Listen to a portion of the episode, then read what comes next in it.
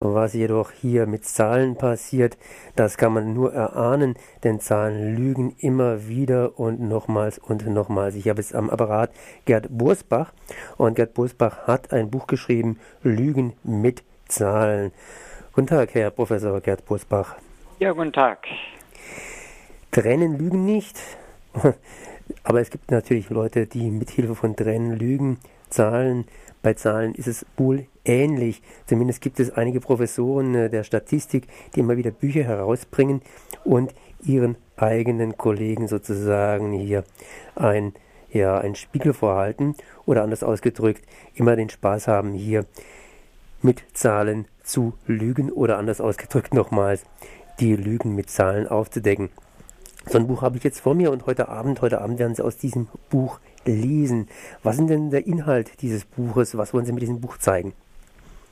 Na, Im Prinzip zeigt das so ein bisschen meine Lebensentwicklung. Ich habe halt für das Statistische Bundesamt gearbeitet, für die dann auch in Bonn äh, Bundestag und verschiedene Ministerien beraten.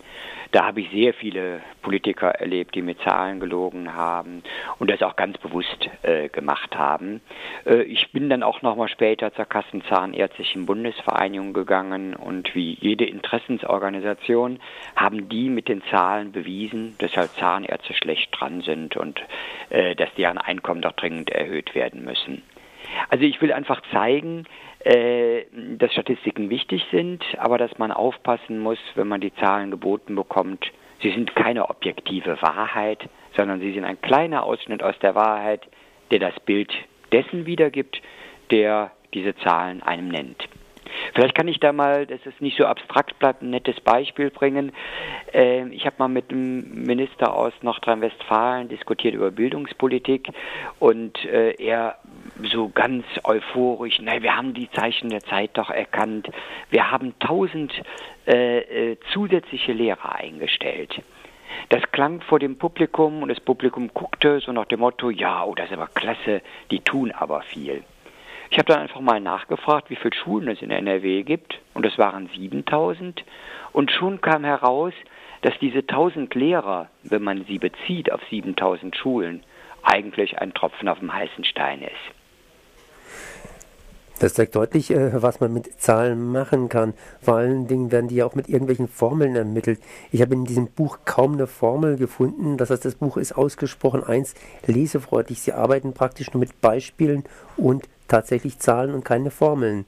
Woran liegt das? Wir wollten verständlich bleiben. Wir wollten für die allgemeine Öffentlichkeit was schreiben. Äh, deshalb haben wir auch keinen äh, Fachverlag gewählt, sondern den Heine Verlag. Ähm, und äh, aus meinen Erfahrungen und Vorträgen äh, weiß ich, dass es am einfachsten ist, wenn ich die Leute äh, anhand von Beispielen aufzeige, wie es geht und nicht anhand von mathematischen Formeln. Äh, allerdings gibt es sicherlich ein paar Absätze, wo uns halt auch Fachleute jetzt kritisieren, dass man das mit Formeln hätte schneller zeigen können. Aber wir haben konsequent halt, und das hat halt jeder gesagt, auch Leute, die, wie sie sagten, halt eine Mathephobie haben, haben gesagt, das Buch kann man lesen, da kann man lachen. Äh, und genau das wollten wir erreichen. Denn nur wenn man auch lachen kann, äh, kann man auch was positiv verändern wenn man da griesgrämig guckt und auf diese bösen Lügner immer zeigt, äh, ähm, ja, dann hat man quasi eigentlich schon selber verloren. In Lügen mit Zahlen haben Sie sehr, sehr viele Beispiele gebracht, auch sehr viele soziale Beispiele. Zum Beispiel, um das Beispiel zu bringen, mit dem Beispiel der Hartz-IV-Empfänger, die in Deutschland eher einfach zu viel kriegen, zumindest nach der Meinung von einigen, von einigen Politikern. Was hat es denn Ihrer Meinung nach mit diesen Hartz-IV-Empfängern auf sich? Also die Hartz-IV-Empfänger sind für mich erstmal Leute, die an der untersten finanziellen Stelle äh, in Deutschland stehen, die erstmal eine Fürsorge brauchen. Äh, also eine Unterstellung, dass der Hartz-IV-Empfänger halt der äh, Böse ist, der den Staat ausnutzen will, äh, die erleben wir oft. Sie wird begründet mit Einzelfällen, die es tatsächlich auch gibt, aber die breite Masse sind Leute, die arbeiten wollten, die ja aber keine Arbeit bekommen und deshalb halt auf Hartz IV zurückgreifen müssen. Und ich finde, im Moment gibt es auch eine ganz perfide Debatte über den Fachkräftemangel. Es wird so getan, als hätten wir in Deutschland heute schon einen aktuellen Fachkräftemangel, der unsere Wirtschaft lähmt. Ähm, das ist nachweislich nicht so, äh, werde ich jetzt am Telefon halt nicht erläutern. Und man will mit dieser Diskussion erreichen, naja, die Hartz-IV-Empfänger sind ja die Bösen, äh, die wir eigentlich bräuchten in der Wirtschaft, aber die halt arbeitsunwillig sind. Und bei Hartz IV wird halt kräftig halt äh, gefälscht. Also A, indem halt die Zahlen nicht veröffentlicht werden, wie viele Hartz-IV-Empfänger tatsächlich irgendwelche Verstöße gemacht haben oder nur versteckt veröffentlicht werden.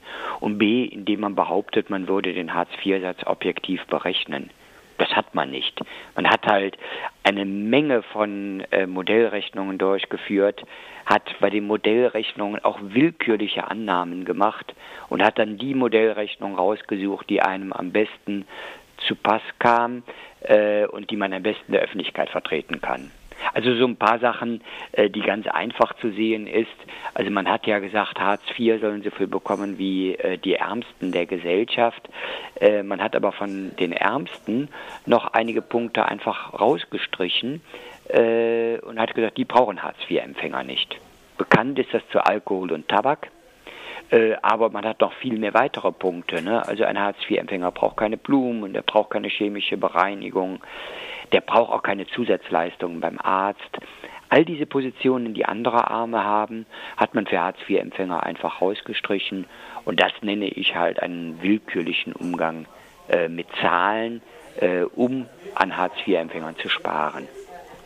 Jetzt ist es so, der Hartz-IV-Satz ist natürlich ausgesprochen niedrig. Einige Politiker, denen ist der Hartz-IV-Satz nicht niedrig genug. Da wird darüber diskutiert, ob man jetzt um 5 Euro den Hartz-IV-Satz erhöhen soll und dass, wenn er um 5 Euro erhöht wird, der Lohnabstand zu dem Niedriglohnsektor nicht mehr gewährleistet ist. Ist denn der Hartz-IV-Satz so schnell gestiegen, dass da irgendwie was zusammen, zusammengeht, dass er jetzt bald droht, den Niedriglohnsatz hier zu, über, zu überrunden? Nein, also der Hartz-IV-Satz ist äh, geringer gestiegen als die Inflationsrate. Also gegenüber der Zeit, wo Hartz IV begonnen war und wo man sagte, das ist das absolute Minimum, was Menschen brauchen, dann leben sie jetzt halt, wenn man die Inflationsrate halt berücksichtigt äh, und die Preise steigen auch für Hartz IV-Empfänger sogar noch stärker, äh, dann leben die jetzt unter diesem Existenzminimum. Umgekehrt wird ein Schuh draus. Nicht der Hartz-IV-Satz ist an die Löhne rangewachsen, sondern die Löhne sind auf Hartz-IV-Niveau runtergesunken äh, an vielen Stellen. Es gibt ja auch äh, eine Million Leute etwa, die arbeiten und zusätzlich Hartz IV beantragen, äh, weil ihre Lohnhöhe so niedrig ist. Und ich verspreche, wie ich die Politiker, äh, die im Moment regieren, kenne, verspreche ich Ihnen, wenn der Hartz-IV-Satz gesenkt würde, dann würde auch anschließend ganz schnell nochmal einige Löhne würden halt auch gesenkt werden und wir würden die Debatte in drei Jahren auf einem niedrigeren Satz wiederführen. Was mich ein bisschen persönlich erbost, ich kenne ja diese Politiker und ich bin auch viel mit denen jetzt in der Diskussion, äh, diese leben offensichtlich in einer anderen Welt und wissen eigentlich gefühlsmäßig gar nicht, worüber sie reden. Also was äh, die für Hartz-IV-Empfänger für richtig halten, geben die teilweise einem Abend aus und finden sich noch nicht mal besonders äh, expansiv an dieser Stelle. Die leben in einem Wolken Wolkenkuckucksheim geistig und das haben jetzt auch ganz deutlich wieder die Frau Koch-Merin bewiesen. Also wie kann jemand, der einen Doktortitel äh, für einen Doktortitel gefälscht und betrogen hat, von sich aus in den Forschungsausschuss des EU-Parlaments gehen? Wie kann ein von Gutenberg, der lebt genauso im Wolkenkuckucksheim, wie kann der, die Süddeutsche zeigt dann die Plagiatsstellen eins zu eins auf und Gutenberg behauptet, es gäbe keine äh, und hat das wochenlang versucht halt äh, zu halten, obwohl es für jeden offensichtlich nachweisbar ist. Also da entscheiden Leute über äh, fünf, sechs Millionen sozial Schwache, die das gar nicht mal spüren, äh, ähm, worum es geht. Es gab früher mal eine Forderung von katholischen Priestern, die haben gesagt, äh, bitte geht doch in der Fastenzeit mal sechs Wochen auf das Niveau der Sozialleistungen. Äh, nach meinen Recherchen haben alle diese Priester diesen Versuch aufgegeben, weil sie es nicht geschafft haben, mit so wenig Geld auszukommen. Und Politiker, die entscheiden, sollten vielleicht mal, äh, und ich bin da sehr großzügig, äh, mal sechs Wochen vom doppelten Hartz-IV-Satz leben. Und dann würden sie auch, glaube ich, anders denken. Das wäre im Grunde genommen fast ein gutes Schlusswort. Nun muss ich allerdings sagen, dass das Lügen mit Zahlen Buch nicht nur sich mit Hartz IV beschäftigt, sondern sie haben da eine ganze, ganze Fülle von Beispielen gebracht, vor allen Dingen, wie man natürlich auch hier Lügen, die man mit Zahlen oder die Politiker zum Beispiel mit Zahlen machen, eben aufdeckt. Können Sie da noch ein paar kurze Beispiele bringen? Ich würde jetzt gerne einfach auch die lustige Seite des Buchs. Wir haben jetzt über viele ernste Seiten mhm. geredet und ich würde sagen, unser Buch hat äh, 50 Prozent lustige und 50 Prozent ernste Beispiele. Ich bringe jetzt einfach mal ein lustiges Beispiel für die Hörer. Ähm, wenn Sie sich überlegen, wer die kriminellste Stadt der Welt ist, dann fallen in New York, Rio de Janeiro, vielleicht Bagdad ein. Leute, die halt sich ein bisschen mit Kriminalität auskennen, die werden an die amerikanisch-mexikanische Grenze gehen. Dort gibt es Städte, wo halt die Drogenkartelle sich gegenseitig halt umbringen. Trotzdem sind das alles nicht die Städte mit der niedrigsten Kriminali äh, mit der höchsten Kriminalitätsrate, sondern jedes Jahr muss der päpstliche Generalstaatsanwalt, der Herr Picardi, wieder zugeben, der Vatikan, das ist die Stadt mit der höchsten Kriminalitätsrate. Was jetzt so überraschend klingt, liegt an der Definition der Statistik. Die Definition der Statistik sagt an dieser Stelle Anzahl der Strafverfahren im Verhältnis zur Anzahl der Einwohner. Und in Vatikanstadt wird viel geklaut, bei 18 Millionen Touristen auch nicht verwunderlich. Und alle diese Strafverfahren werden auf die 500 Einwohner des Vatikanstadts umgesetzt. So kann die Definition einer Statistik halt ganz lustige Konsequenzen haben, dass die brave katholische Kirche als die kriminellste Stadt der Welt gelten muss. Ich denke, mit solchen Sachen, aber ich werde heute Abend auch erzählen, äh, wie wir, äh, wie ich als Kölner sechs Wochen 111 Freiburgern voraussagen kann, wie ihr FC Freiburg spielt. Nicht das Torergebnis, aber ob er gewinnt, unentschieden oder verliert. Werde ich Ihnen heute Abend äh, äh, erzählen, erklären. Äh, ich habe es in Köln schon bewiesen, diese Angelegenheit. Und, Klammer auf, bei einer Kinderuniversität. Kinder haben das sogar verstanden. Äh, das heißt, man kann mit Zahlen auch tricksen auf eine ganz simple Art und Weise. Das ist mir lieber, aber vielleicht noch ein Schlusswort zu dem ernsten Teil. Ähm, wenn Sie an die, äh, den Sozialstaat denken, da heißt es ja immer ausufernder Sozialstaat. Das stimmt nur, wenn man die absoluten Ausgaben anguckt. Die steigen für die sozialen Sachen tatsächlich mehr oder minder von Jahr zu Jahr, seit der Wiedervereinigung um 75 Prozent. Aber das ist noch nicht mal die halbe, das ist höchstens 10 Prozent der Wahrheit, denn wir sind in diesen Jahren auch deutlich reicher geworden.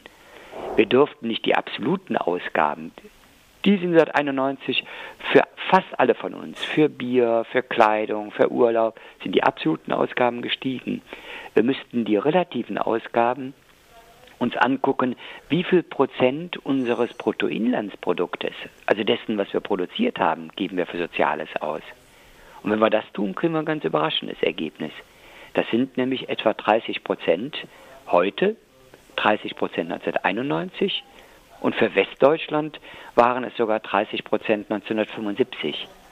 Also im Verhältnis zu dem, was wir produzieren, geben wir überhaupt nicht mehr für Soziales aus. Ähm, ja, allerdings sind die sozialen Probleme seitdem gestiegen.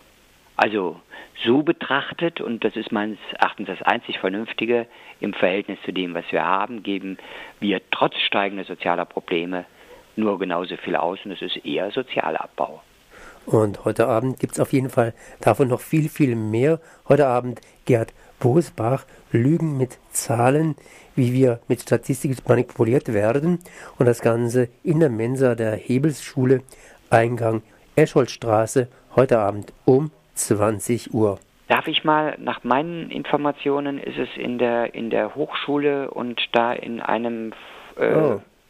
Vielleicht könnten Sie das nochmal prüfen. Ich habe es jetzt nicht gerade schriftlich vor mir liegen. Das werde ich nochmal prüfen. Ich habe es gerade runtergezogen von unserer Webseite. Das könnte natürlich falsch sein, weil ich hatte am Anfang auch diese diese Sache in der Hochschule im Kopf. Ich werde es aber gleich nochmal überprüfen. Okay, ich bedanke mich und freue mich auf das Publikum. Dann bedanke ich mich auch nochmal ganz herzlich. Jo. Wiederhören.